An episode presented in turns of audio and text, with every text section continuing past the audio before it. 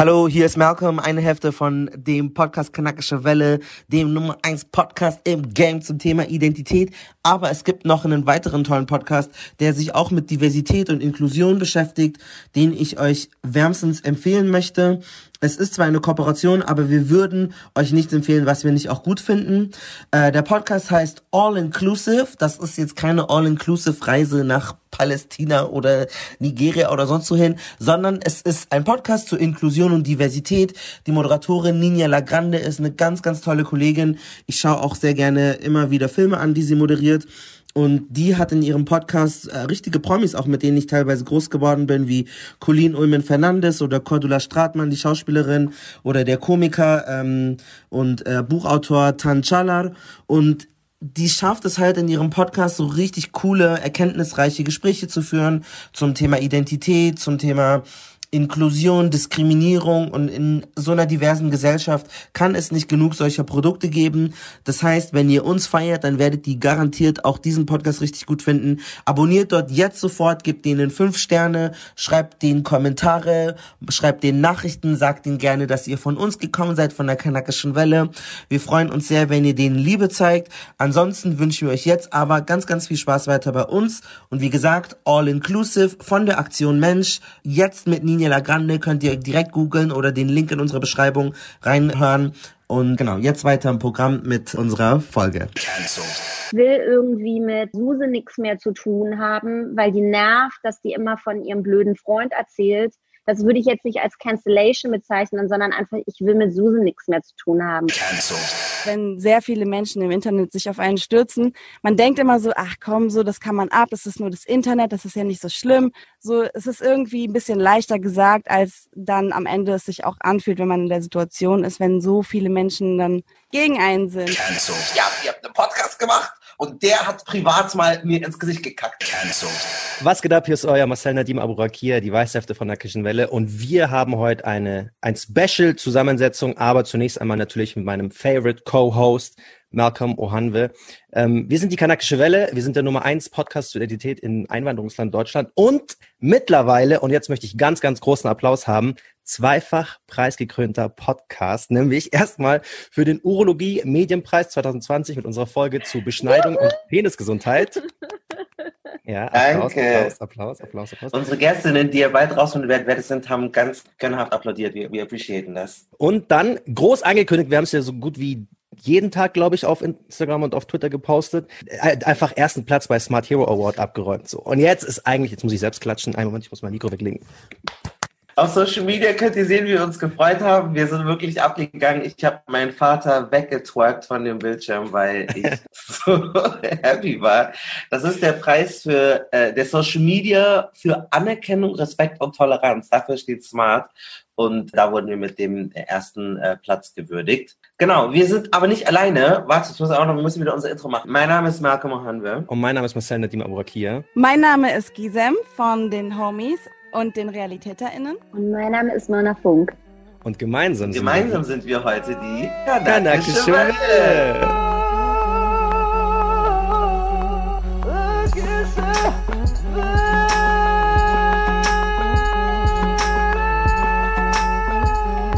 Wir reden heute über die sogenannte Cancel-Kultur oder die Cancel Culture oder die Kultur des äh, sich wegboykottieren. Bevor wir euch definieren, was das überhaupt ist, was es dann, ihr habt den vielleicht diesen Begriff schon gehört. Und wir haben da ganz tolle Personen und wir sagen immer, wir sind der Nummer eins Podcast zur Identität in Deutschland. Aber der Nummer eins Exclusive Spotify Podcast zu diesem Thema ist definitiv von äh, Gisem Adiaman und Lucia äh, Luciano. Die sind die äh, Hosts des Podcast RealitäterInnen. Außerdem sind die beiden DJs äh, sie machen queer-feministische Hip-Hop-Partys, also ähm, da ist es speziell der Fokus auf äh, weiblichen Menschen oder nicht-binäre Menschen oder auch Männer, die aber trans sind oder queer sind, also nicht hetero oder cis. Und sie haben auch schon mal gecancelt und zwar wir haben eine Folge dazu gemacht. R. Kelly, jemand, der mir so richtig am Herzen lag, da haben sie dazu beigetragen, dass der in Deutschland stumm geschalten wird. Gisem, danke, dass du da bist. Ja, danke für dieses sehr herzliche und sehr on-pointe Intro. Und äh, wir haben noch Mena Funk dabei. Mena Funk ist Autorin und Journalistin, schreibt unter anderem für die Vogue über im breitesten jüdisches Leben, Mode, Lifestyle, unter anderem auch über Beschneidung, worüber wir uns auch lange ausgetauscht haben. Hat 2015 einen Bestseller geschrieben, nämlich auch ihren Debütroman Winternähe, für den sie den Uwe Johnson Förderpreis gewonnen hat. Und hat sie mir auch berichtet, als ich in Israel am Strand lag, wurde von Muttis gecancelt. Ah, von Muttis gecancelt. Ja, genau. Von Muttis möchte man nicht gecancelt werden. Nee. Ich bin ja selbst Mutter sozusagen und innerhalb Social Media gibt es eben auch so Mom-Bubbles, die sich ganz viel so mit Mutterschaft auseinandersetzen. Und ich habe einfach einen Instagram-Post geschrieben, wo es darum ging, dass ich meine eigene Tochter nicht als Arbeit bezeichnen würde, also so in Bezug auf Care-Arbeit und so, sondern habe beschrieben, dass meine Tochter für mich ein großes Wunder ist, auch weil meine Großmutter und ihre Urgroßmutter äh, und Großeltern den Holocaust überlebt haben und ich sozusagen in meinem Leben deswegen nicht auf die Idee käme, dieses Wunder als Arbeit zu bezeichnen. Und, und da haben sich einfach ein paar Mutis auf den Schlips getreten gefühlt, glaube ich, ähm, und haben dann ähm, um sich geschlagen. Und das wird ziemlich eklig. Kurz einfügen, also sozusagen dieser Aspekt, dass das Arbeit ist, kommt aus so einer feministischen Bewegung, die sich dafür einsetzt, dass sich das Kümmern um Kinder, was meistens weibliche Menschen machen oder Frauen machen,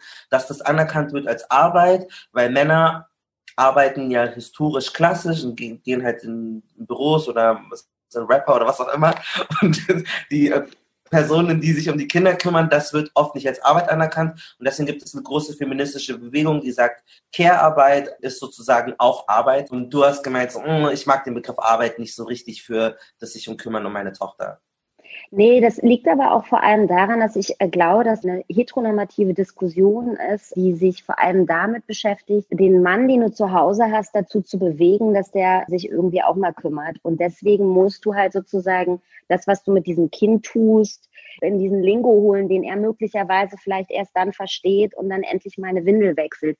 Bei mir ist es aber so, ich kümmere mich ganz alleine um mein Kind. Ihr Vater lebt nicht hier in Deutschland, sondern in Israel. Und das heißt, ich mache sowieso alles. Also ich arbeite, ich räume die Schwimmmaschine aus und lese gute Nachtgeschichten vor. Ich muss sozusagen in diesem Raum, in dem wir existieren, keine Kämpfe ausfechten. Wir können jetzt keine Folge über Care-Arbeit machen, aber ich mich uns würde nee. später interessieren, genau wie es dir damit ging, als dann die ganzen Leute dir widersprochen haben, was das für ein Gefühl ist, weil ich habe auch schon so Shitstorms erlebt von rechts, links, allerlei äh, Perspektiven, diese von Homies mhm. auch immer mal wieder gibt es irgendwelche, nein, das sind Personen und Grate und und man ist dann so völlig überfordert.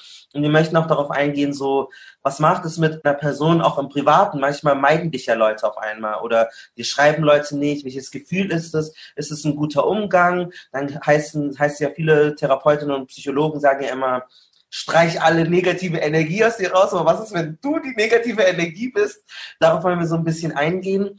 Äh, Gisem, ihr habt in eurem Podcast ja auch eine ganze Folge über Cancel Culture gemacht. Bevor wir dann in die einzelnen Fälle gehen, magst du so einen Definitionsversuch bieten? Was ist denn Cancel Culture? Also ihr hattet Vanessa Wu und Sintogen bei euch und habt so ein bisschen erörtert, ja, was ist das? Was ist so eine grobe Definition für jemand, der gar keine Ahnung hat? Cancel Culture, ich würde sagen, wichtig ist zu wissen, dass es seinen Ursprung irgendwie in, auf Black Twitter hat. Also dass schwarze Twitter-Aktivisten oder einfach ja, Twitter-UserInnen sozusagen damit begonnen haben, Ungerechtigkeit, die ihnen widerfährt, die aber irgendwie anderweitig nicht belangt wird oder gar nicht zum Thema gemacht wird, gar nicht auf der Agenda stattfindet, ebenso auf die Agenda zu setzen und halt öffentlich einfach Personen oder Umstände an den Pranger zu stellen. Und ich glaube, so ein sehr, sehr krass virales Moment war dann auch die MeToo-Bewegung zum Beispiel, so von Cancel Culture. Da wurden im Zuge dessen irgendwie super viele Menschen gecancelt und es war ein sehr globales Phänomen irgendwie. Und dann gab es zum Beispiel diesen Brief,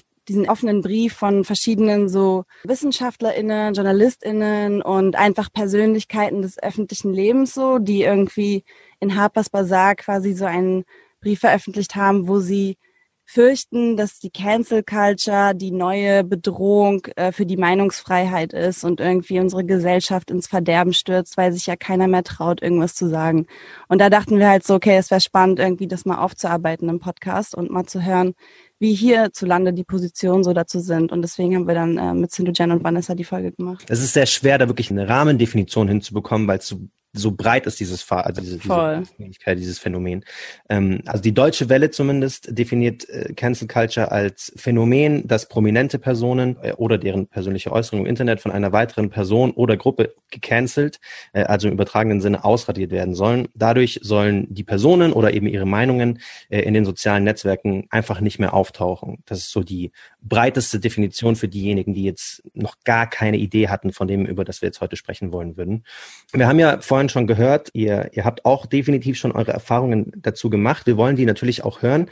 Ähm, deswegen ist jetzt mal so eine Frage, gleich Gisem an dich. Wurdest du schon mal gecancelt? Wenn ja, sag uns gerne wie und wie, wie hast du dich dabei gefühlt? Was hat das mit dir gemacht? Uh ja, also ich wurde schon einige Male gecancelt, glaube ich. Es ist halt natürlich kein schönes Gefühl, irgendwie bloßgestellt zu werden, öffentlich an den Pranger gestellt zu werden, dann irgendwie ja auch erstmal auf diesem Gefühl sitzen zu bleiben, dass man irgendwie Mist gebaut hat und irgendwie darüber nachzudenken. Aber das ist auch Teil des Ganzen. Man muss sich halt auch dann uncomfortable fühlen, weil man ja irgendwie auch sich selbst hinterfragt und dazulernt und äh, vielleicht auch einfach viele Konfrontationen dann hat in dem Moment, ähm, wo man sich so sehr instabil fühlt und ja, aber ähm, genau, das hat eigentlich angefangen schon so, seit, seitdem ich Homies mache, eigentlich mehr oder weniger, glaube ich, haben sich so diese Ereignisse gehäuft und es gab so immer so einmal im Jahr oder so so ein Ding, wo man dann mal gecancelt wurde und wo man mit ähm, öffentlichem Backlash zu tun hatte. Und am Anfang war das noch so richtig, richtig schlimm, weil man denkt ja so, oh Gott, ich will aber jetzt nicht so scheiße dastehen vor den Leuten und versucht sich dann zu erklären und versucht irgendwie ne, so diese öffentliche Meinung von sich dann auch nochmal so zu, zum anderen Pol sozusagen hinzuwenden und so. Aber ähm, habe dann halt auch jedem Mal eigentlich dazugelernt und würde dann diese Erfahrungen auch gar nicht unbedingt missen wollen. Was ist so ein ganz konkretes Mal, wo du sagst, okay, da habe ich vielleicht auch Fehler gemacht und wurde dann zu Recht dafür gecancelt? Also wir hatten in unserer allerersten Podcast-Folge einen Gast, dem vorgeworfen wird, sich missbräuchlich in einer Beziehung verhalten zu haben. Und äh, wir haben damals, als das an uns herangetragen wurde, also nochmal so kurz zur Info, wir wussten das zu dem Zeitpunkt der Aufnahme nicht. Und das Problem, mhm. was das Ganze noch so verstärkt hat, war, dass das Thema der Folge Männlichkeit war. Und da wäre ja eigentlich der Raum, um so kritisch mit diesen Sachen auch umzugehen. Vor allem, wenn man so meint, so man hat irgendwie Reflexionsprozesse durchgemacht und so weiter und das vielleicht heute an einem anderen Punkt. Und das ist halt nicht passiert.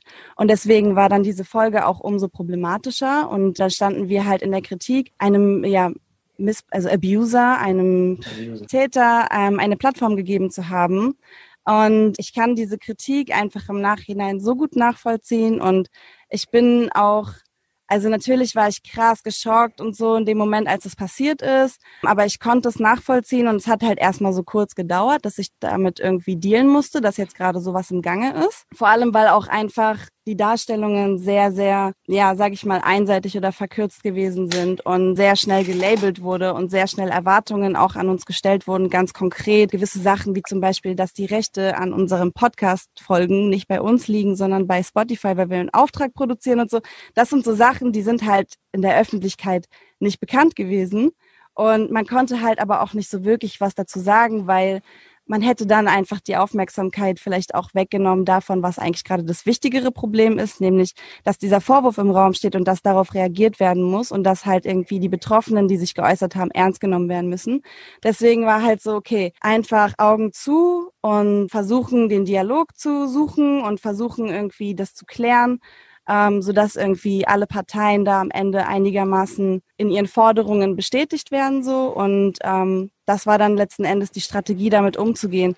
Aber emotional war das natürlich super schwer, das alles auszuhalten, weil auch sehr viel im eigenen Umfeld und so passiert ist. Und wenn sehr viele Menschen im Internet sich auf einen stürzen, man denkt immer so, ach komm, so, das kann man ab, das ist nur das Internet, das ist ja nicht so schlimm. Und das sind jetzt so ein paar Leute, die sich aufregen und sonst was. Ähm, so, es ist irgendwie ein bisschen leichter gesagt, als dann am Ende es sich auch anfühlt, wenn man in der Situation Person ist. Also ich finde das interessant und ich glaube, wir sind uns alle einig, dass wenn jetzt diese Vorwürfe stimmen, dass es natürlich super schlimm ist, wenn da jemand irgendwie einen anderen Menschen missbraucht. Aber ich muss ehrlich sagen, von dem, wie du es jetzt beschreibst, und ich habe das ja auch gesehen, diesen Post, mh, da kommen wir auch an den Punkt, so diese Kontaktschuld.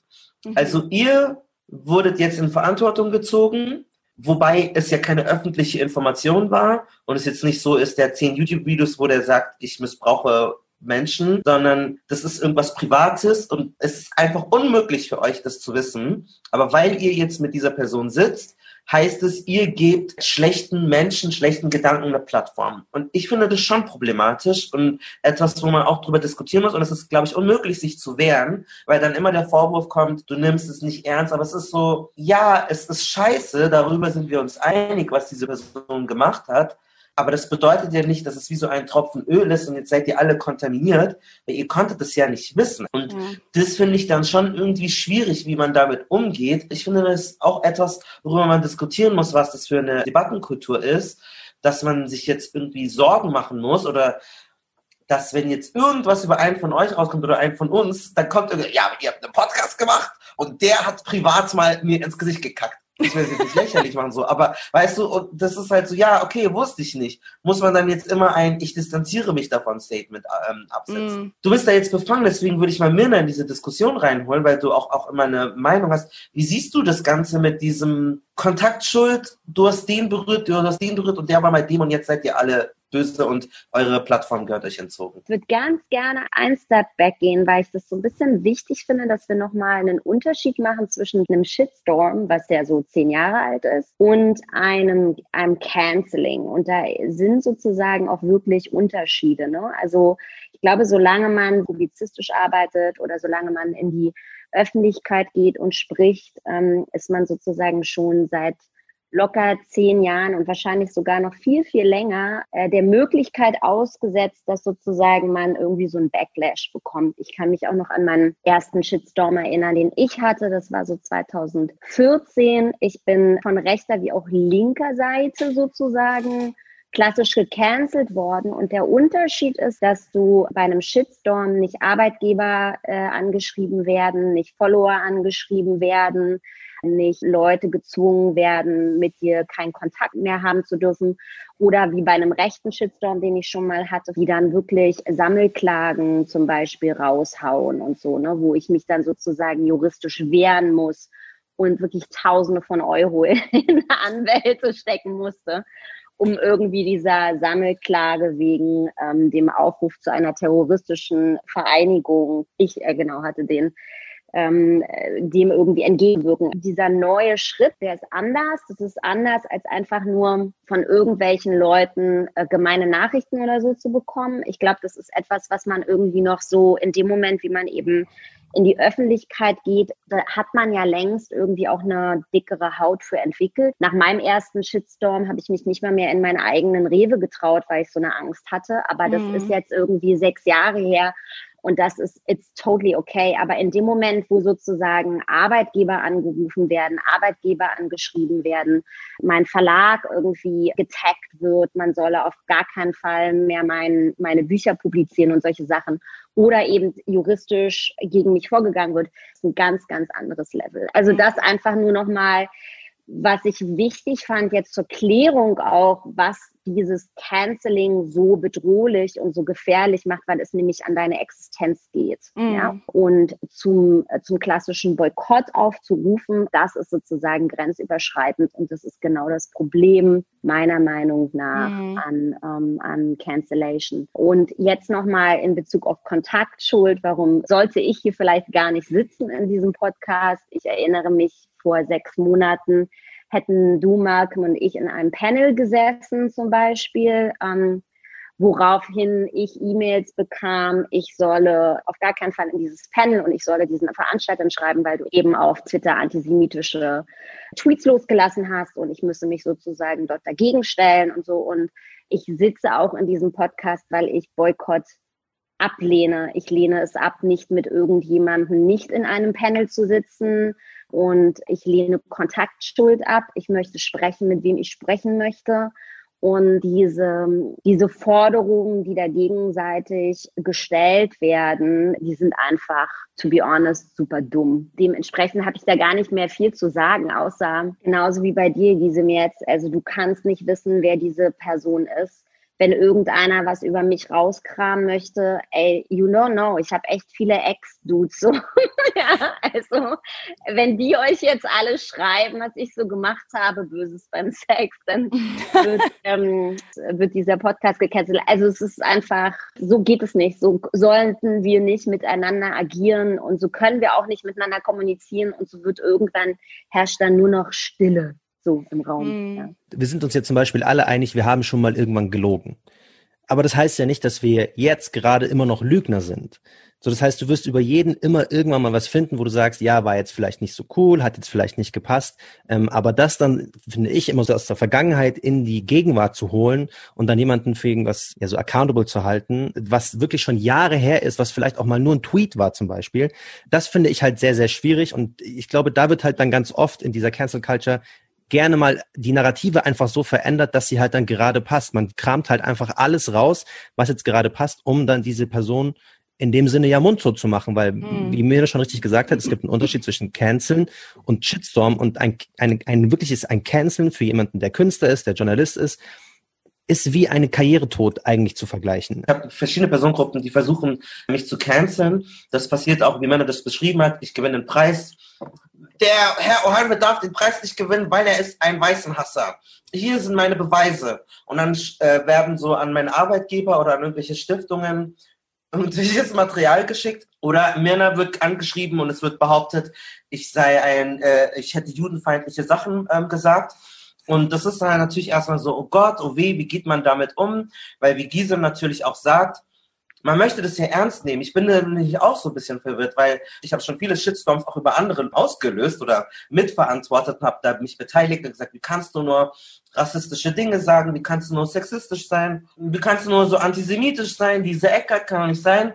Und dann, wenn du am anderen Ende bist, dann wird dir das auf einmal unterstellt, möchtest du nicht direkt alles von dir weisen, sondern du willst es ja auch ernst nehmen hm. und dich damit beschäftigen und möchtest nicht genauso sein wie das, was du anderen unterstellst. Und ich glaube, das ist schon gut, so diese Differenzierung. Ich denke, ein Shitstorm ist schon legitim. Also, oder was heißt ein Shitstorm? Dass viele Leute sich über etwas aufregen oder kritisieren, ähm, das tut mir auch natürlich weh. Auf der anderen Seite ist es schon für mich so eine Grenze, wo ich dann sage, okay, du kannst der Meinung sein, dass ich ein weißenhassender Rassist bin, aber warum rufst du jetzt meinen Arbeitgeber an und verlangst von dem, dass ich jetzt gefeuert werde? Oder warum rufst du eine andere Person an und sagst, hey, du darfst nicht mit dem hier sitzen, bitte schreib dem Veranstalter, damit der nicht mehr arbeiten kann. Das ist etwas, wo ich dann dieses Spiel nicht mehr mitspielen kann, weil es dann, wo ich, weil ich nicht das Gefühl habe, dass es dir aufrichtig um die Sache geht, sondern du willst, hast etwas, du hast etwas gegen mich oder du willst, also du willst gar nicht mehr über diese Sache diskutieren. Und das ist wahnsinnig schwierig, weil ich, ich, ich sehe, was du sagst, Marcel. Auf der anderen Seite ist es so ein Mechanismus, viele Rechte sagen ja immer, ja, ihr übertreibt immer. Und ich denke so, manchmal muss man auch Dinge problematisieren. Ich glaube, es bringt nur nichts, sozusagen aufzurufen, boykottiert diese Person, weil eigentlich klappt es auch nicht. Aber ich möchte auch noch mal drauf eingehen, so, wie war denn dein Gedankengang, Mirna? Also gar nicht, um jetzt so sehr auf, auf den Inhalt dieses Posts, dieses Gefühl, hier wird jetzt von mir verlangt, dass ich jetzt mich nach einer empörten Person richten soll und jetzt nicht dieses Zugticket buchen soll oder da mich darum kümmern soll, dass die Person, die eine andere Meinung hat als ich, die vielleicht nicht mit meinen Werten einhergeht oder doch, ähm, was war das so ein Gefühl? Weil ich hatte das noch nicht erlebt, so wie Gisem jetzt auch, dass ich jetzt sozusagen genötigt wurde, jemand anderen zu canceln. Und das war ja so ein ah. bisschen bei dir so. Ja, ey, to be honest, so, ich finde diesen ganzen, also mich langweilt einfach diese Empörungskultur. Ich habe auch meinen Twitter-Account deaktiviert vor vier Wochen. Ich kann das gar nicht ernst nehmen. Also das ist so, ich kann auch nicht eine E-Mail ernst nehmen, die mich auffordert, äh, nicht an einem Panel teilzunehmen oder so. Ich, ich bin da irgendwie so zen, dass sobald jemand, und das muss ich auch sagen, dass mein, meine letzte Cancellation, also die äh, Mum Bubble Cancellation, nochmal dafür gesorgt hat, wie tiefer ich Empörungsgebaren und Kultur ablehne. Also, also das ist einfach, It's so not my style. Also ich habe auch schon gecancelt einmal bei Till Lindemann und seinem Gedicht. Ich glaube, man muss sich fragen, nimmt man teil an einem Shitstorm oder ist man sozusagen, haut man äh, eine Anzeige gegen Hänger mir raus oder so oder ruft man bei deinem Arbeitgeber an. Ne? Also nochmal diese zwei Ebenen, die ich wirklich, wo das eine ist Empörung und Aufregung und das zweite ist Denunziantentum. Und bei Denunziantentum steige ich als Jüdin immer aus. ja, also mhm. egal was das ist, widert mich total an.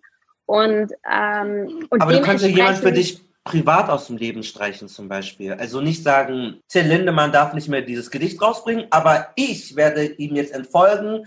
Das ist ja auch so eine Absolut. Form von Canceln, dass man selber sagt. Ach, weiß ich nicht, ob wir das canceln. Ich glaube, man muss vorsichtig sein, wirklich mit Begriffen. Wir benutzen immer so Peak-Begriffe, die sofort triggern und setzen uns sehr wenig damit auseinander, welchen historischen Kontext diese Begriffe haben und wie sie eigentlich eingebettet sind. Deswegen würde ich jetzt nicht von, ich will irgendwie mit Suse nichts mehr zu tun haben, weil die nervt, dass die immer von ihrem blöden Freund erzählt.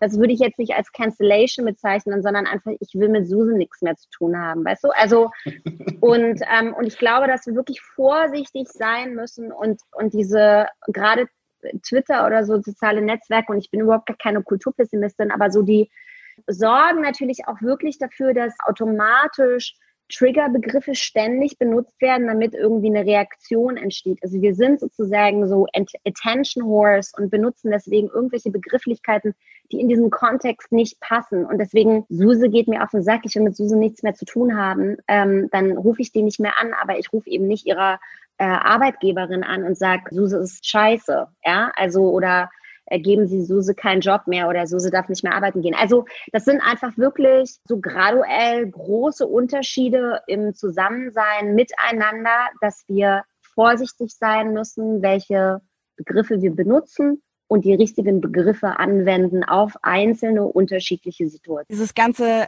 Canceln oder Boykottieren oder so, das ist ja auch eher nicht so ein interpersonelles Ding, sondern mehr so auf einer strukturelleren Ebene. Also so, weißt du, wenn jemand irgendwie ähm, dis sich diskriminierend verhält oder gewaltvoll oder sowas, das sind dann, glaube ich, so die Auslöser dafür, diese Überlegungen einzuleiten, so, okay, ist diese Person jetzt cancelwürdig oder nicht und so.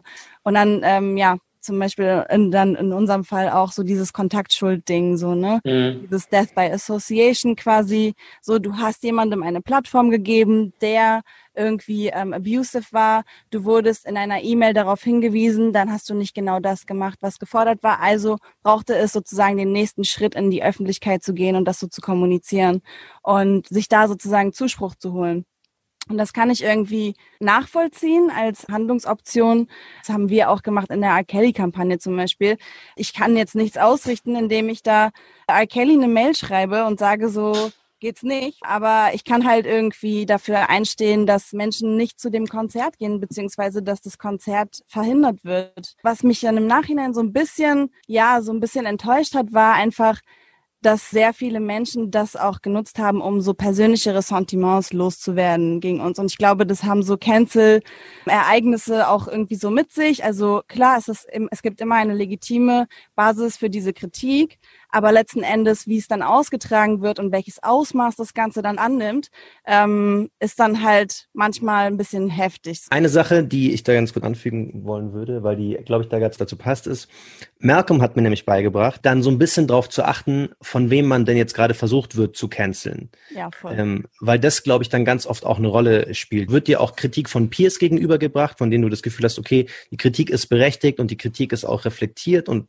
auch in einer Art und Weise vorangebracht, wie sie dir auch was helfen würde?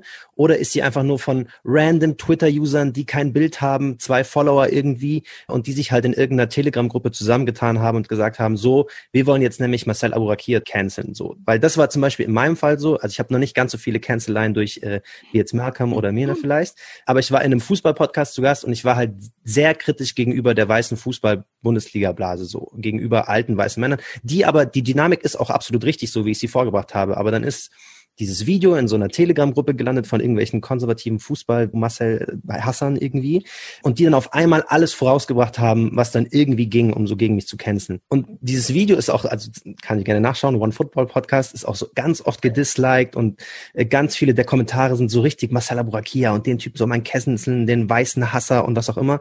Und im ersten Moment war ich wirklich schock und es hat mir wehgetan, weil ich wirklich mit der Hoffnung dahingegangen bin, okay, man kann dieser Fußballblase, die wirklich problematisch bis zum Ende ist, mal so ein bisschen neuen Wind geben. Und ich musste dann wirklich, ich habe mit Malcolm dann lange telefoniert und er hat einfach gesagt, achte einfach darauf, was so andere Peers, andere Fußballjournalisten dir da so ein bisschen entgegenkommen. Und wenn die auch sagen, dass du halt völligen Bullshit erzählt hast, dann kannst du dir auch wirklich das bisschen mehr zu Herzen nehmen. Aber solange es halt einfach nur random YouTube, Twitter, Instagram-User sind, glaube ich, hilft das ganz gut oder hat zumindest mir geholfen, um das ganz gut so einzuordnen, wo da wirklich die Kritik herkommt und wo es vielleicht einfach auch nur Ill Will ist oder äh, die Meinung vielleicht vielleicht gar nicht so wirklich berechtigt ist.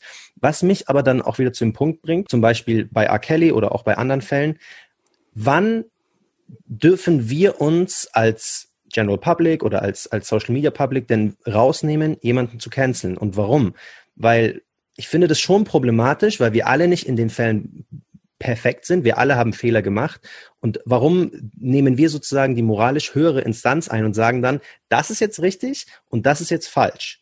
Also wo ist da die Grenze? Ich glaube, wenn eine Person so offensichtlich irgendwie gewaltvoll war oder sowas wie R. Kelly, wo das irgendwie ziemlich krass dokumentiert ist. Und ja, da war da damals die Überlegung einfach so, okay, wir sind irgendwie Player in diesem Bereich, Hip-Hop, wir stehen irgendwie für Female Empowerment ein und äh, für Solidarität mit BIPOC-Personen so. Und das war ja in dem Fall so, dass irgendwie um um junge schwarze Frauen ging, zu dem Zeitpunkt noch Minderjährige, jetzt nicht mehr. Das stand dann für mich sozusagen über diesem, ja, okay, wer bin ich denn eigentlich, mich dahin zu stellen und über diese Person zu urteilen.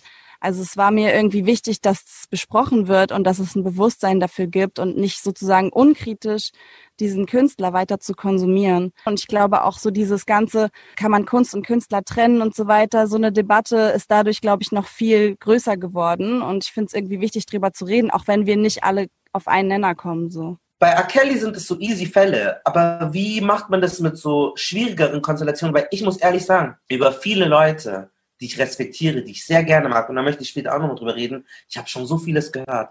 Mir haben Leute gesagt, ja, aber der war so und so und der ist toxisch und die mit der eigentlich gar nicht. Ich denke, ja, mit wem soll ich denn noch arbeiten? Dann kann ich mit keinem mehr Podcast machen. Also das, das ist so die Frage, die ich mir gestellt habe. Wenn es jetzt nicht so ganz kristallklare Fälle sind, wie gehst du da jeweils um? Ich bin auch so ein richtiges Gossip-Opfer. Also ich verfolge auch immer so diese ganzen Blogs und so, Shade Room, Breakfast Club, bla. Ich, ich schaue mir das jeden Tag an und ich habe immer so den heißesten Tee und versuche da auch mitzuhalten, wer jetzt aktuell irgendwie was für Vorwürfe am Hals hat und so und das für mich zu reflektieren, okay, äh, wie gehe ich jetzt damit um? Spiele ich die Musik der Person noch? Zum Beispiel Tory Lanez fand ich früher richtig gut, mittlerweile nicht mehr so. Ich kann die Musik dann sozusagen nicht mehr so richtig guten Gewissens hören. Gerade wenn du sagst, so Vaisel und so weiter der hat seine Strafe abgesessen und so. Wir haben zum Beispiel auch mal eine Folge gemacht zum Thema äh, Knast und inwiefern das Gefängnissystem überhaupt sinnvoll ist. Und ich finde halt so ein bisschen hat so diese ganze Cancel Culture auch so diesen Charakter, dieses Strafen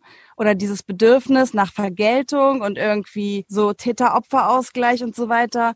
Es ist super schwierig. Ich finde, wir sollten äh, nicht immer unseren so niederen Beweggründen und Wünschen nachgehen, wie ne, Auge um Auge, Zahn um Zahn. Mhm. Ähm, also ich glaube, dass diese, diese Intuition, die man so hat bei R. Kelly. Ich habe auch die Dokumentation gesehen zum Beispiel und dann will man natürlich, dass dieser Mensch nie wieder irgendwo auftreten darf oder so. Oder ich lese dieses Gedicht von Till Lindemann und ähm, das Erste, was ich machen muss, ist ein Gedicht darüber schreiben, ähm, wie er kastriert wird und es auf Instagram posten, was ich gemacht habe übrigens.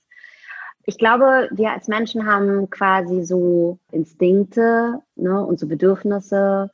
Ich möchte sofort den Mörder meiner Tochter umbringen und den am liebsten auseinandernehmen und schlachten. Wir Menschen im Laufe der Geschichte, weil wir natürlich beobachtet haben, dass wir dazu neigen, uns auch gerne einfach äh, direkt zu rächen und so, ja, haben wir irgendwann natürlich auch angefangen, Instanzen zu entwickeln und ein Staat ist dann irgendwann ähm, äh, entstanden und sowas. Ne? Also und glaube schon, dass es wichtig ist, dass wir ähm, institutionell auch niedere Instinkte kontrollieren und darauf achten, dass wir nicht so im Mob agieren und aus dem ersten Mensch totalen tiefen menschlichen Impuls heraus, sondern eben reflektieren und das möglicherweise auch einer Institution überlassen, zu handeln und, äh, und Recht walten zu lassen, auch wenn Institutionen nicht immer und ganz selten sogar dafür sorgen, dass dann Gerechtigkeit passiert oder so. Aber ich glaube, es ist super wichtig, dass wir innerhalb des Menschseins, innerhalb einer Gesellschaft, innerhalb eines Staats oder wie auch immer dieses Konstrukt man dann nennen möchte, darauf zählen, dass, dass dann auch Gerechtigkeit über Institutionen ausgeübt wird. Der zweite Aspekt, der mir dazu jetzt einfällt, ist etwas aus dem Judentum. Das nennt sich Lashon Hara. Und das ist die üble Nachrede. Ja, also, und das ist die größte Sünde. Es ist schlimmer als Mord, ja, im Judentum. Also, man darf sozusagen kein Lashon Hara Gossip, man, Gossip. Girl sein und Jüdin ist so richtig Konflikt. Ach so, ja, genau. Im Judentum sozusagen kein Gossip machen, ne? Und dieses darauf zu achten, einfach nicht von einer dritten Person Dinge über eine andere Person zu hören und diese Dinge dann einfach wieder weiterzutragen und so und, und einfach zu gucken, wo ist denn die Primärquelle? Ja, also nicht immer sozusagen der Sekundär und äh, der dritten Quelle und der vierten und vielleicht auch noch der zwanzigsten Quelle sozusagen zu hören, sondern ob das sozusagen das Richten von Menschen ist oder ob das Tratsch ist oder so. Diesen Impulsen, die müssen wir auch Deswegen ist uns irgendwie sind so, uns so Brains und Reflexion und so gegeben und der, nach Hannah Arendt der innere Dialog, ja, also das Zwiegespräch. Wir müssen gucken, dass wir auch diesen Impulsen etwas entgegensetzen. Und ich glaube, dass das total wichtig ist im im zwischenmenschlichen Agieren miteinander. Ich glaube, gerade zu dem letzten ähm, sollte man sich einfach so eine Seite aus dem journalistischen Handbuch nehmen. Insofern nicht anders bewiesen gilt die Unschuldsbehauptung. Und ich glaube, dass das halt ganz, ganz, ganz, ganz wichtig ist. Jeder hat Thesen und jeder hat irgendwelche Gerüchte und wir haben das ja auch schon bei verschiedenen Beispielen von, von Merck und Giesem gesehen. Wir finden zu jedem irgendwas. Aber solange das nicht bewiesen ist, gilt einfach die Unschuldsbehauptung. Und insofern ich nicht wirklich auch, und da kommen wir dann wieder auf den ersten Punkt, den du gesagt hast, auf den Rechtsstaat zurück oder wie auch immer die richtige Form dann wiederum genannt wird. Solange der nicht bewiesen hat, dass ich mich irgendwas schuldig gemacht habe, bin ich unschuldig. Und äh, ich glaube, dass das halt ganz, ganz wichtig ist, weil so, solange wir, oder sobald sobald wir diesen Gedankengang verlieren, geraten wir irgendwann in so ein bisschen anarchistische Formen, weil dann kannst du alles in den Raum schmeißen, kannst den Mob drauf loslassen und dann haben wir genau mhm. das, worüber wir ja jetzt wieder diskutieren, dass Cancel Culture zu so einem gewissen Maß einfach aus dem Rahmen gelaufen ist. So, ich glaube schon, dass in dieser Mob-Kultur irgendwo was Gutes drin ist. Ich glaube auch, dass es oft irgendwo einen Sinn macht, aber ich glaube halt, sobald du diese Unschuldsvermutung kein bisschen mehr respektierst, ist es anarchistisch und ich glaube, dass da halt das riesige Problem ist. Dann kommen wir aber wieder zu dem Punkt, gut, dann müssen wir schauen, auf wie viel können wir uns dann auf diesen Rechtsstaat verlassen? Also wir haben ja jetzt zum Beispiel bei, bei den ganzen Problemen mit der Polizei wiederum den Fall, dass wir gerne eine, eine, eine, eine Studie zu Rassismus äh, oder zu rechten Netzwerken in der Polizei haben wollen würden. Sondern sagen wir jetzt natürlich, ja, wir müssen uns auf den Rechtsstaat verlassen, aber wenn der Rechtsstaat sich nicht selbst kontrolliert, haben wir das Problem, was wir haben, nämlich, dass wir da nicht weiterkommen. Dann müssen wir aber wiederum, weil wir als sozusagen General Public keine andere Lösung haben, wieder als Mob agieren um diesen Rechtsstaat oder die Politiker unter Druck setzen zu können. Das heißt, so oder so drehen wir uns da ja in einem Kreis. Und was ist die Lösung daraus? Also wenn wir jetzt nicht sozusagen die, die Polizei canceln, was sollen wir tun? Naja, ich glaube, wir können, also man kann selber in die Politik gehen. Ne? Also man kann publizistisch arbeiten und darüber sprechen. Da muss man ja nicht gleich canceln. Man kann ja trotzdem sozusagen aufdecken, äh, Hintergründe publik machen. Nochmal, ich glaube, es gibt sozusagen Unterschiede im Sprechen über etwas. Es gibt Unterschiede im Handeln. Eine Reportage darüber zu bringen, was meinetwegen innerhalb der Polizei stattfindet, ist ja noch kein Cancel, es ist eine Reportage über eine Institution oder so. Ne? Und ich glaube, diese Möglichkeiten sind uns gegeben. Wir haben eine freie Presse, man kann das sozusagen publizieren. Da ist niemand, der dann sagt, nein, nein, möchte ich nicht abdrucken oder so. Ja, also ähm, wir haben das Internet.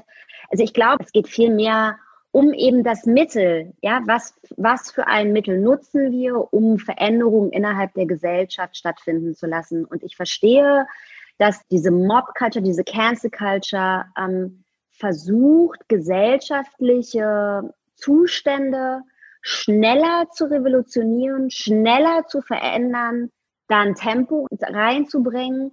Glaube aber wirklich, dass das dieses Tempo, was dann vermeintlich wirkt, wie jetzt haben wir etwas erreicht oder jetzt passiert da etwas ganz schnell, dass es aber systemisch sich nicht verändert. Und deswegen müssen wir sozusagen immer noch gucken, dass, war, dass sich Dinge langfristig wirklich systemisch verändern und das braucht seine Zeit. Das schon, hat schon immer Zeit gebraucht.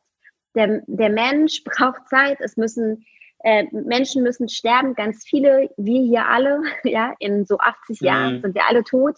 Und dann haben unsere Kinder was gelernt von uns und die verändern wieder was. Also so nervig es ist, aber die Evolution des Menschen innerhalb der Gesellschaft, außerhalb von Gesellschaften, wie auch immer wir irgendwann mal in 300 Jahren leben, braucht seine Zeit. Ja, wir haben also Zeit gebraucht, um überhaupt Mensch zu werden. Richtig ja. viele ja, Meinst du nicht, dass zum Beispiel dann so gewisse Ereignisse dann auch dazu beitragen, dass sich die Geschichte dann in so eine bestimmte Richtung wendet? Also es braucht alles Zeit, dieser ganze Wandel braucht Zeit und so, aber dafür braucht es eben auch Meilensteine oder dafür braucht es, glaube ich, auch so Exempel, die statuiert werden, um zu sehen, okay, das funktioniert nicht mehr. Wir müssen das jetzt irgendwie anders machen, so als vorher. Und auch das mit der Unschuldsvermutung zum Beispiel, da stimme ich euch natürlich total zu, weil ich auch irgendwie andere so rechtsstaatliche Prinzipien glaube und so weiter. Aber ich glaube nicht daran, dass unser Rechtsstaat alle Menschen gleichermaßen schützt. Mhm. Und ähm, ich glaube halt auch, dass bestimmte Minderheiten ganz besonders vernachlässigt werden von dem Rechtsstaat und auch ähm, weniger Aussicht haben auf Gerechtigkeit sozusagen. Und dass dann irgendwie so, und, und dann greifen sie halt zu Mitteln, wie eben Social Media, was eine relativ demokratische Basis vielleicht bildet, weil du kannst halt dir ein Following aufbauen und so ist es jetzt nicht so stark daran gekoppelt, was für irgendwie physische Merkmale du aufweist oder so, so wie, oder, oder Klassenhintergrund oder so, so wie es halt in der mhm. Offline-Gesellschaft ist so. Mhm. Ähm, und dann zum Beispiel, wenn du so einen Fall hast, wo schwarzen Frauen Gewalt angetan wird und so, dann irgendwie sozusagen so, ja, aber beweist mir das mal, wenn wahrscheinlich vor Gericht sowieso zu Ungunsten dieser Person und mhm. also ich kann es natürlich nicht vorhersagen, so ist ja klar, ja, ja. aber so ne, die Wahrscheinlichkeit spricht dagegen, dass Gerechtigkeit dann waltet und so, dann musst du dir halt die Frage stellen, okay, kann ich das jetzt einfach so ignorieren ne? und so sagen, mich darauf ausruhen. Also ich finde eigentlich den Versuch, Leute zu canceln oder zu boykottieren, eigentlich legitim. Und deswegen plädiere ich eher für einen besseren Umgang damit. Also ich finde es nicht schlimm, wenn jemand zum Boykott aufruft, sondern sei nicht so, ich bin da nicht mehr so empfindlich, weil das meiste ist halt so, nur weil jemand dazu aufruft, heißt es nicht, dass jeder jetzt auf einmal sagt, ich boykottiere die Person. Das ist halt ein gutes Recht. Und meistens kommt das ja aus einer Position von so einer Hilflosigkeit, weil die Leute wissen, ich krieg dich eh nie Knast. Ich habe keine andere Fähigkeit, um irgendwie meinem niederen Instinkt nachzugehen, dich zu bestrafen für das, was ich falsch halte. Und dann sage ich halt so, hey, ich kann dir hier zeigen, der Typ, keine Ahnung, der hasst Inder, deswegen rufe ich euch auf, kauft nicht dort, weil kauft doch lieber woanders so. Und das ist so eine Sache, das ist natürlich wieder schwierig, weil es auch immer so von, von so Machtkontexte äh, abhängt so. Und ich denke sozusagen, grundsätzlich ist ja wie auch bei der Satire, wenn es sozusagen von unten kommt, wenn jetzt so zehn Transaktivisten dazu aufruft, der ist so problematisch, lasst uns unser Geld woanders hin tun, dann denke ich mir so, es tut mir noch viel mehr weh, als wenn es so Nazis machen. Aber man muss sich dessen bewusst sein, die meiste, der Mainstream denkt, was sind, was wollen die Verrückten denn? Also so denken die meisten. Das heißt, du bist gar nicht so bedroht, wie du denkst. Also wenn ich so eine kleine marginalisierte Gruppe angreift, ist so der Mainstream findet die sowieso crazy und denkt, die übertreiben alle. Und deswegen uns verletzt es so sehr, weil wir genau diese Leute eigentlich nicht echauffieren wollen, weil es uns wichtig ist, für, und jetzt in unseren, in unseren Kreisen, jetzt wo Gisem und Marcel uns bewegen, so in die so antirassistische, queer-feministische Bubble, ist es uns so voll wichtig, dass wir diese Leuten, dass wir irgendwie was bieten. Und dann ist es halt aber immer die Schwierigkeit natürlich,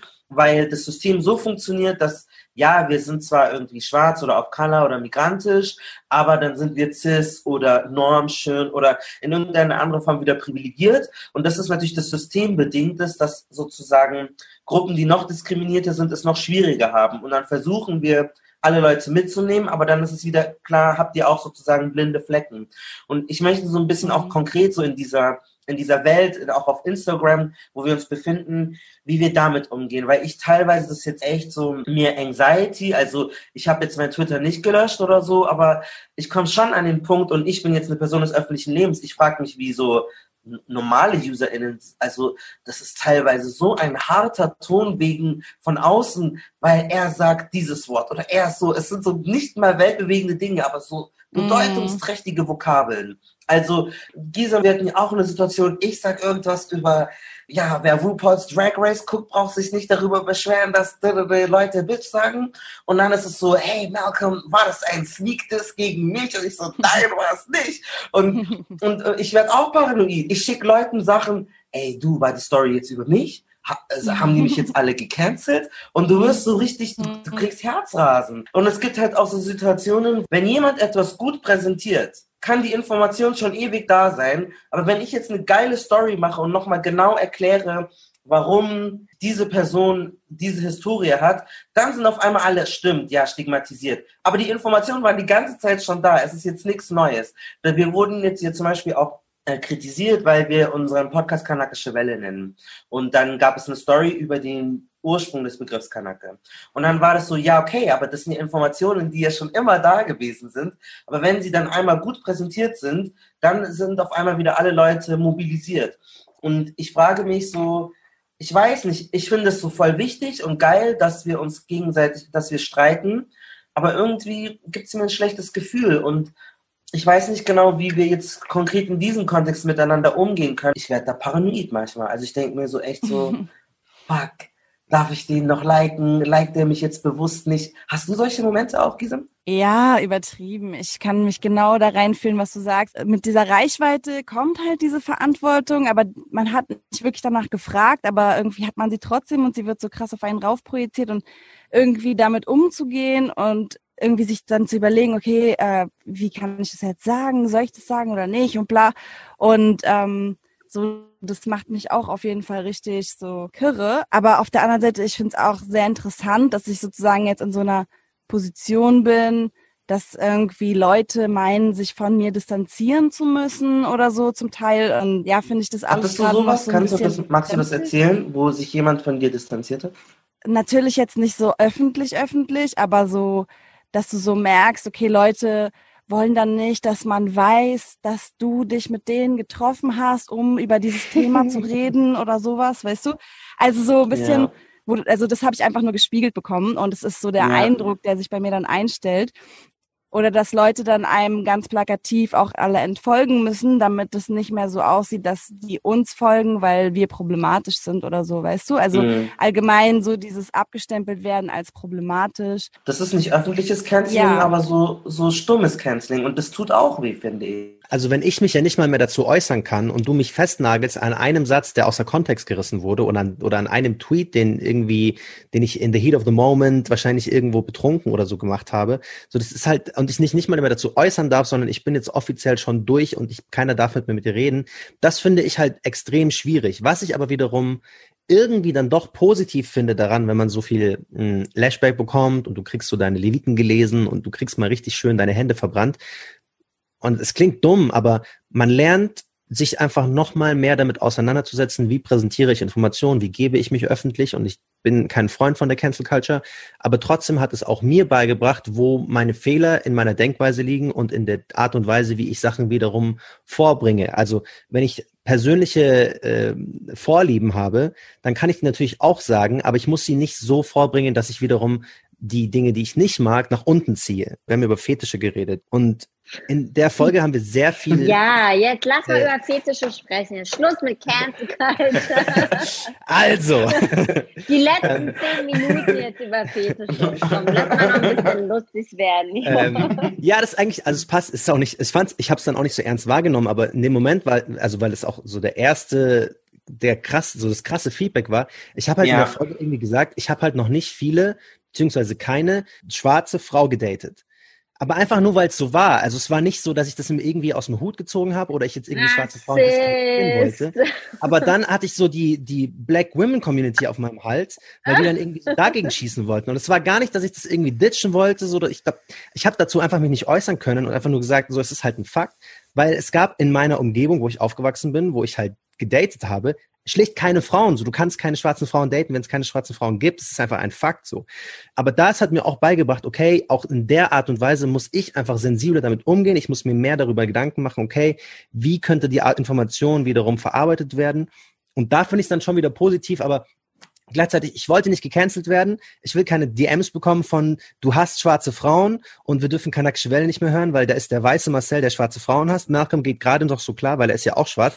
Aber so, das ist einfach. Ich finde es halt schlimmer, wenn, wenn die sich gegenseitig Stories schicken und dann sagen, guck mal, den, wir entfolgen dem jetzt und die sagen es dir nicht mal. Und das ist mir öfters passiert. Also so wie Mirna auch sagt, jemand könnte uns was von Gisem geschickt haben und wir hätten sie darauf angesprochen und hätten gesagt, ja, die ist jetzt vorbei, Homies, weil ähm, die sind cis, die machen queere, fette Menschen unsichtbar, weil sie sich auf deren, alles mögliche, was an Vorwürfen gibt. Und wir sagen einfach, boah, krass, I believe you 100%, wir entfolgen. Mhm. Das finde ich krass. Und das La passiert die ganze Hara. Zeit. La ja, ich würde mir auch wünschen, dass man sich dann irgendwie mit dem Ganzen auseinandersetzt, dass man die Person daran darauf anspricht, ne? So wie ich das bei dir auch gemacht habe letztens, wo ich so dachte, der Tweet, ja. der geht an mich, ganz klar so, weißt du. Ja. haben mir auch Leute geschickt und so. Ja. und ich so, alles klar. Okay, ich spreche jetzt Malcolm darauf an und ich check ihn und ich sag ihm, was ich eigentlich darüber denke, so, weißt du? Und dann habe ich dir das gesagt und du so, hä? Es hat gar nichts mit dir zu tun. Und ich so, okay, gut, dass wir drüber geredet haben. so. Und wenn wieder ja. was sein sollte, lass es mal so beibehalten. Ich war mit Alice im Zug und Mirna konnte für den ersten Termin nicht. Und wir hatten dann Alice gefragt, ob sie in dieser Folge sein möchte. Und dann saß ich mit ihr im Zug und meinte so, was macht ihr, was geht ab, was machst du jetzt? Dann sagt sie, ja, wir machen bald eine neue Folge über Cancel Culture. Und dann war ich so, wait a minute, ich habe dich doch zu diesem Thema angefragt, was ist los? Und dann habe ich aber, weil ich es neben ihr saß, sie hatte das aufrichtig vergessen, dass ich sie angefragt hatte, bei uns zu dem Thema zu reden. Das heißt, wenn sie jetzt die Folge gedroppt hätten, hätte ich mir in meinem Kopf gedacht, ich habe doch die Receipts, ich habe doch die Beweise. Ich habe sie gefragt, magst du zu Cancel Culture reden? Eine Woche später droppt sie eine Folge zu dem Thema. In dieser Welt, die so bescheuert ist, hätte ich mir jetzt gedacht, oh, Alice, guck mal, die Miese, sie hat einfach geklaut. Dabei kann es auch sogar sein, dass du sogar Beweise hast, dass du sogar es so glasklar ist, es geht genau um die Person und es geht trotzdem nicht um die Person. Mhm. Selbst wenn es 100 Indizien gibt und die alle miteinander abhängen und jeder könnte über dich gelästert haben und in deinem Kopf baust du dir ein Szenario, wo es genau Sinn macht, vielleicht ist dir die einfach nur aus Versehen entfolgt. Und diese, diese, diese, diese Option, dass es wirklich willkürlich sein kann, lassen wir oft nicht zu. Ich glaube, das ist schon dann auch wichtig, dass man da sein eigenes Ego loslassen muss und ich muss, glaube ich, auch noch zugeben, was in diesem ganzen auf Social Media mit dem Geltungsbedarf wert, wie viel Reichweite. Ich glaube leider, bei vielen Leuten ist es ein sehr hässliches Wort, das immer so eine Art Neid mit reinspielt. Warum hat der jetzt mehr Follower, Followerinnen als ich? Das muss daran liegen, dass er weiß ist oder dass er männlich ist oder dass er hetero ist und ich nicht. Da, da, da, da. Und das kann Dynamiken sein, die das bedingen, aber es ist nicht der, es ist nicht so viel Passmanns schuld, dass sie jetzt so viele Follower hat. So manchmal muss man sich da selber so, so, so like chill. Es ist in Ordnung, wenn ein Podcast alle unbedingt ein Kind ihr braucht ein Kind, ja. unter vier Jahre alt ist, wo ihr maximal in der Nacht sieben Stunden schlaft und ab 5.30 Uhr steht einer auf der Matte, der euch daran hindert, Instagram und Twitter zu checken und irgendwie über euch selbst nachzudenken. And now Voll. I'm serious. So, Voll. ich habe einfach wirklich keine Zeit, mir Gedanken zu machen. Und immer wenn irgendwie meine Tochter bei ihrer Oma ist, so zwei Tage, dann ist es das erste Mal in einem sehr langen Zeitraum, dass ich unter der Dusche stehe und mich frage, wie geht's dir eigentlich heute, Myrna? Also das ist dann schon der, ein Gedanke nur über mich selbst, also wie es mir geht. Und bis ich die, bis ich die Zeit habe, um darüber nachzudenken, wie jetzt andere mich sehen, was sie gedacht haben, warum die mir entfolgt sind, seriously, it's nicht so. Ey, das ist voll recht. Du hast ja auch mal, also du hast, weiß nicht, ob du das getwittert hast, du hast mir auf jeden Fall geschrieben, dass du irgendwann mal, wenn du deine Plattform nicht mehr so nötig hast, einfach alles über dich löschen lassen willst und Absolut. du bist dann völlig unterm Radar. Ist das so dein ja. Take davon? Du hast einfach keinen Bock mehr auf diesen öffentlichen Diskurs und die öffentlichen Meinungen? Ja, es ist lustig, weil ich habe gerade letztens ein Videoporträt jetzt äh, machen müssen für den neuen Roman, der erscheint. Hashtag Werbeblog 19. Plug, Februar plug. bei DTV. mach, mach. Nein, Wie heißt, hast du schon einen Namen? Hast du, hast du schon einen Namen? Den du Ja, der droppen kannst? Roman, Roman heißt Zwischen du und ich und es geht um Gewalt und transgenerationale Weitergabe von Traumata. Also so ein Ding, was man einfach mal so wegliest und dabei ganz viel Spaß hat. Und, ähm, und gab es auch irgendwie so eine Frage, was der Unterschied zwischen literarisch, meiner literarischen Arbeit zu den Themen wie Antisemitismus und Rassismus ist und, ähm, und meiner journalistischen Arbeit. Und da habe ich auch gesagt, mein großer Wunsch ist wirklich, irgendwann nur noch in den Geschichten meiner, Prota also nur noch literarisch zu arbeiten und nur noch in den Geschichten und den Geschichten meiner Protagonisten zu leben und als Myrna Funk völlig dahinter zu verschwinden, weil es mich wirklich eigentlich echt nicht interessiert und ich viel lieber so in der Kreation lebe, im sozusagen im Schaffen. Und beim literarischen Schaffen ist es auch wirklich so, dass man als, als Mensch gar nicht mehr da sein darf, damit diese Figuren überhaupt entstehen können und so, ja. Man ist eigentlich nur noch Werkzeug. Und, äh, und das ist auf jeden Fall ein Riesenwunsch von mir. Und ich hoffe, irgendwann überhaupt gar nicht mehr journalistisch und öffentlich irgendwie agieren zu müssen, sondern nur noch als die Namen meiner Protagonisten. Ja. Dann werden die gecancelt in ihren Büchern. genau. Aber ich finde das so cool, wie, wie du an dem Punkt bist, dass es dir alles egal ist, weil Marcel ist jetzt, fängt jetzt bald sein Volo an bei der Deutschen Welle. Gisem hat ganz frisch den Podcast. Wir sind alle so neu in unserer Karriere sozusagen als Personen des öffentlichen Lebens. Und bei uns ist es, glaube ich, schon so, dass wir immer noch, jeder, man muss so einen gewissen Geltungsdrang haben, man zeigt sich gerne, man zeigt seine Erfolge, man zeigt was nicht so gut, aber wir haben so ein, wir zeigen halt auf Social Media unser Leben so, auch natürlich, weil uns die Arbeit wichtig ist. Und da möchte ich schon gerne vielleicht so einen Tipp, und ich will jetzt nicht sagen, so hier, die, Mama erzählt vom Krieg oder so, aber du hast jetzt, jetzt gesagt, du hast ein Kind und ähm, du bist jetzt, die Oma erzählt vom Krieg, du bist ja jetzt schon länger eine Person des öffentlichen Lebens. Was sind so Tipps, die du vielleicht geben kannst und was hat dir geholfen, das loszulassen, dieses Bedürfnis, mal zu gucken, wer mag mich wie? ich bin eine andere Generation irgendwie so als ihr und glaube, es geht irgendwie mehr darum, sich darauf zu konzentrieren, Dinge zu schaffen, die langfristig etwas verändern und bewegen und sich weniger damit zu beschäftigen, was sozusagen so in einer äh, Aufregungs-Jetzt-Bubble passiert. Also diese Empörungsbubble oder so, die ist ja sehr jetztig. Jetzt tust du das, jetzt hast du das gesagt und so. Ne? Und drei Tage später ist dieses Jetzt vorbei und eigentlich interessiert sich überhaupt gar keiner mehr. Und dann musst du immer wieder dieses Jetzt kreieren, damit du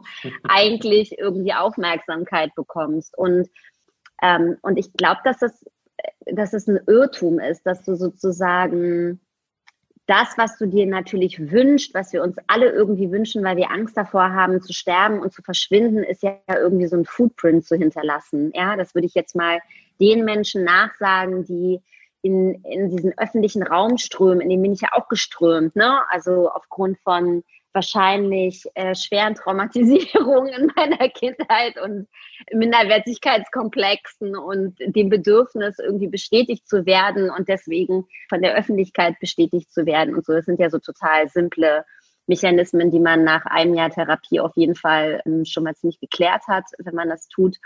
Aber diesen Footprint, den hinterlässt du sozusagen nicht, indem du 100 Millionen Mal äh, jetzt, jetzt, jetzt schreist, ne? sondern ich glaube, den hinterlässt du sozusagen, wenn du langfristig schaffst. Und jetzt kommt, glaube ich, der große Take für andere. Also du schaffst nicht für dich, sondern du schaffst etwas, was anderen hilft, zum Nachdenken anregt, sie sich fühlen lässt, sie sich erkennen lässt. So Nachhaltigkeit im Menschlichen. Und das ist, glaube ich, auch wirklich viel befriedigender als diese schnelle Reaktion, die man dann so bekommt von Likes oder Kommentaren oder Disses oder so. Es sind ja alles Reaktionen, wisst ihr? Also ob es eine gute Reaktion oder eine Scheißreaktion ist, ist eine Reaktion auf dich, die dir irgendwie Gefühle beschert.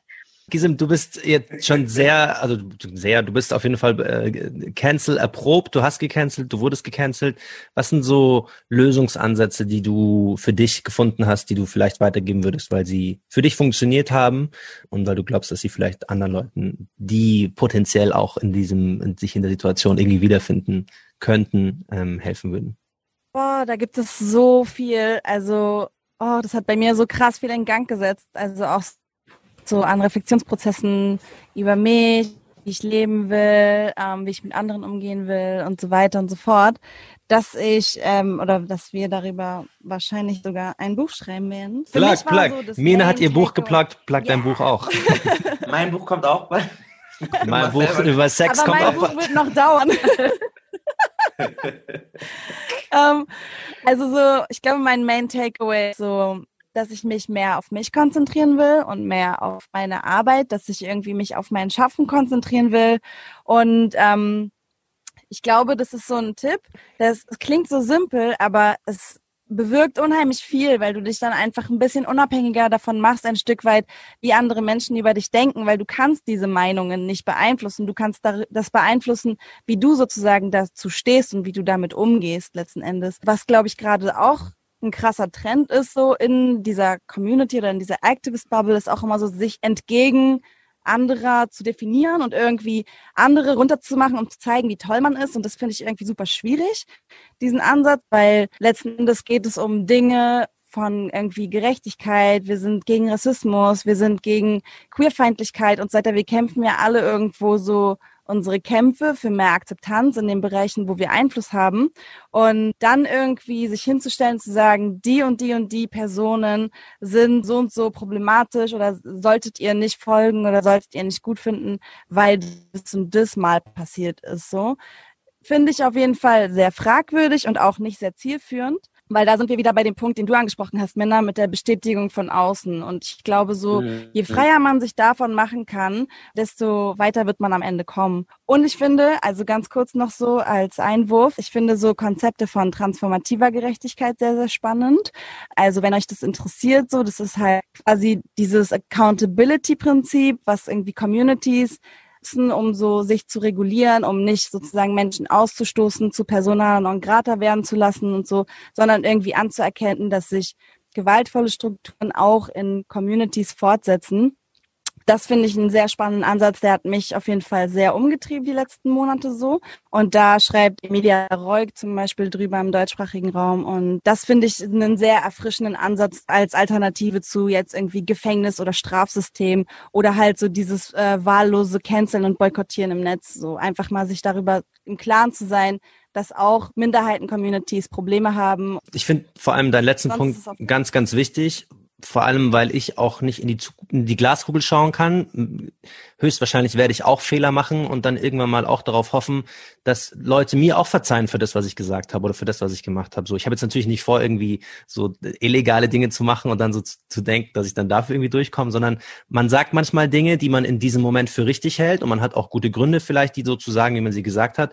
Und eine Woche später oder einen Tag später denkt man sich, was hast du für eine Scheiße erzählt? Aber wir müssen natürlich auch einfach eine Bereitschaft dafür ähm, aufbringen und auch verstehen, dass Menschen sich ändern und ihre Denkweise ändern. Also ich bin nicht der Mensch, der ich letzte Woche war. Ich bin schon erst recht nicht der Mensch, der ich vor einem Jahr war. Und dementsprechend bin ich einfach auch nicht der Typ, der die Sachen damals gesagt hat. Wenn man sozusagen auch aktiv versucht, ja auch dagegen vorzugehen, dann glaube ich, ist man auf jeden Fall auf dem geraden Pfad. Und mh, mm, was ich vorhin schon gesagt habe, was mir einfach sehr viel geholfen hat, ist einfach nur darauf zu hören, was so paar Key-Personen sagen, auf deren Meinung ich wirklich viel äh, Wert lege. Auch wenn sie jetzt nicht mhm. irgendwie täglich mit mir im Kontakt stehen, so wie Malcolm zum Beispiel.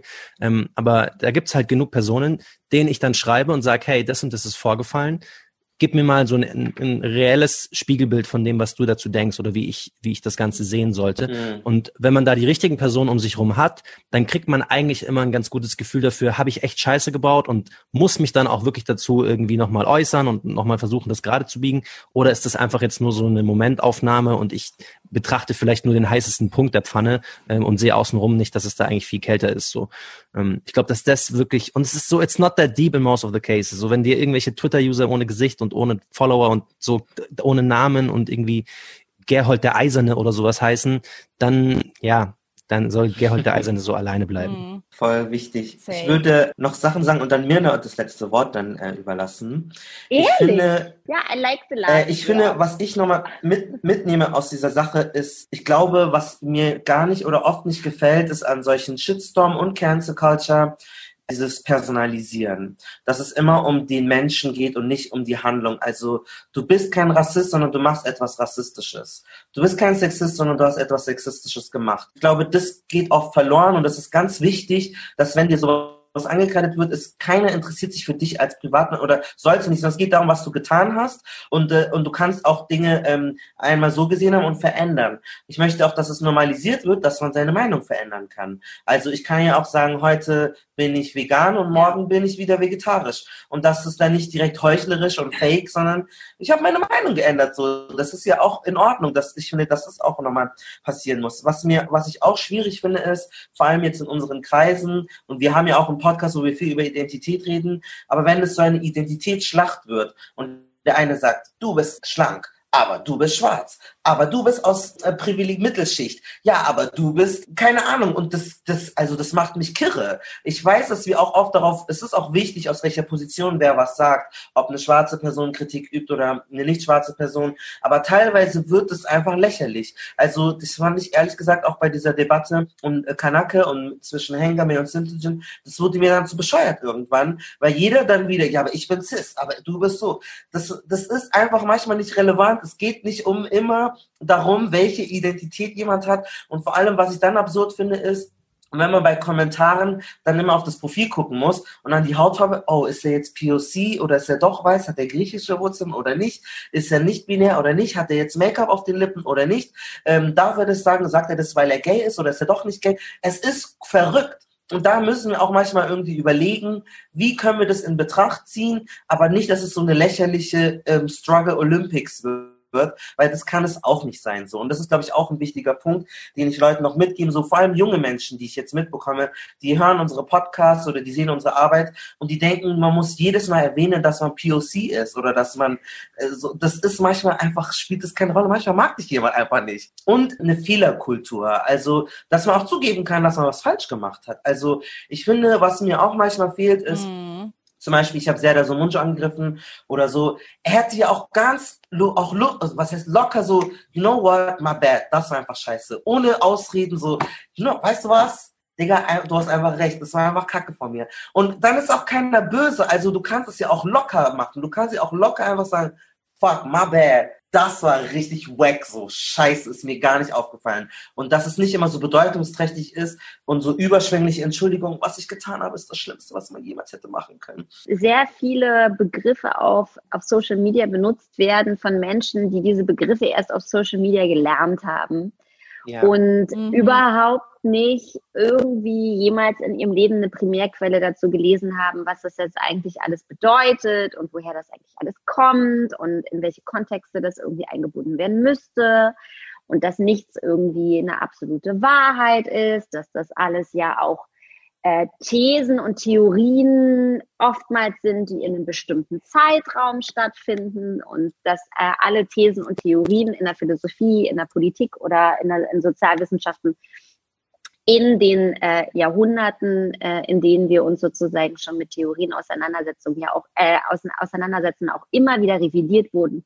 Also dass es sozusagen auch eine Entwicklung gibt und dass so wie wir jetzt sprechen und wie wir denken und so, dass das auch nur ein das ist nur ein Ausschnitt sozusagen aus einer intellektuellen Entwicklung des Menschen und aus der Sicht auf die Welt, in der wir gerade, die Sicht, weißt du, in der wir gerade leben. Und das kann sozusagen auch wieder in 20 Jahren revidiert werden und ganz anders gesehen werden. Und wenn man ähm, sich mit Geschichte und ähm, äh, Kulturphilosophie und Politik und so weiter auch wirklich beschäftigt, und zwar auch rückblickend, dann sieht man natürlich, dass alle Thesen und Theorien immer wieder